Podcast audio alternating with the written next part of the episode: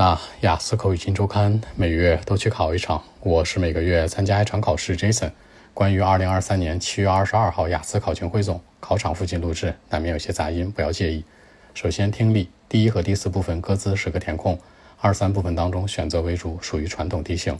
第一部分呢，旅游相关十个填空；第二部分工作中心相关十个选择；第三部分项目讨论相关十个选择；第四部分台草相关十个补全句子类的填空。大家注意一下，第二、第三部分当中完全是选择，你在做题的时候很容易去漏听或者审不完题。与其这样，不如直接看它的题干，忽略选项，把题干看得透透彻彻，可能是更不错的一个选择。其次，第二个内容阅读三篇文章，第一篇文章叫 Slow Food，是慢餐相关，慢饮食文化；第二篇文章说的是 Technology，智能设备相关；第三篇文章呢，其实很多人的手机里都是这样的名字，叫做 Serendipity，就是机缘凑巧，是一种偶然性。其实除了第三篇文章有点玄学之外呢，第一篇、第二篇都是完全生活类的，包括第三篇，其实你也会很熟悉。它主要的题型呢是 heading 选择、填空和判断。整体来讲呢，整个的阅读它的内容角度来看是比较友好的。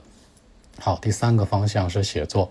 小作文是一个 bar chart 的柱状图，是一九九六年和二零零六零六年这两个年份当中。不同的影片类型和电影票出售的百分比数据的一个对比，大家注意写特征、写特征、写特征。因为小作文是一个典型的 bar chart 的柱状图，一定要把特征写出来。因为常规图形就是这样，它最大值、最小值，那包括里面变化的关系，包括它的数据的一个极值，一定要写出来才能拿分。好，大作文非常的友好。先说一下原题啊，边说边解释。大作文原题这样说的：Some people think that 一些人认为呢，the best way to improve the road safety is 那最好的提升道路交通安全的方式是 increase the minimum legal age，就是提升最低的年龄化的一个年龄的需求 for driving cars and motorcycles, motorbikes。什么意思呢？就是人们拿驾照开车和这个拿驾照去骑摩托车，这个最低年龄往上提，比如现在是十六、十八岁，慢慢提到二十岁，甚至二十五岁、三十岁这样。那问你 to what extent do you agree or disagree？哪种程度上同意还是不同意？注意这个题目呢，三个维度。首先，他说最好的提升道路交通方安全的方式就是这样，对吧？提升这种拿驾照的年龄，最低的年龄往上提。大家注意一下，想提升道路交通安全有三个维度。首先是人，谁规定年轻人就一定开车不好了？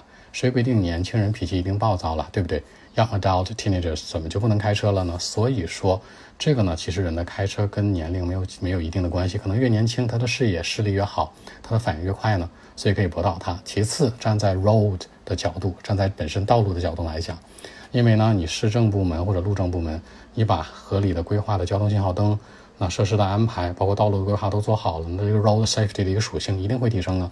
所以这可以站在政府的一个职能部门去考考虑和讨论。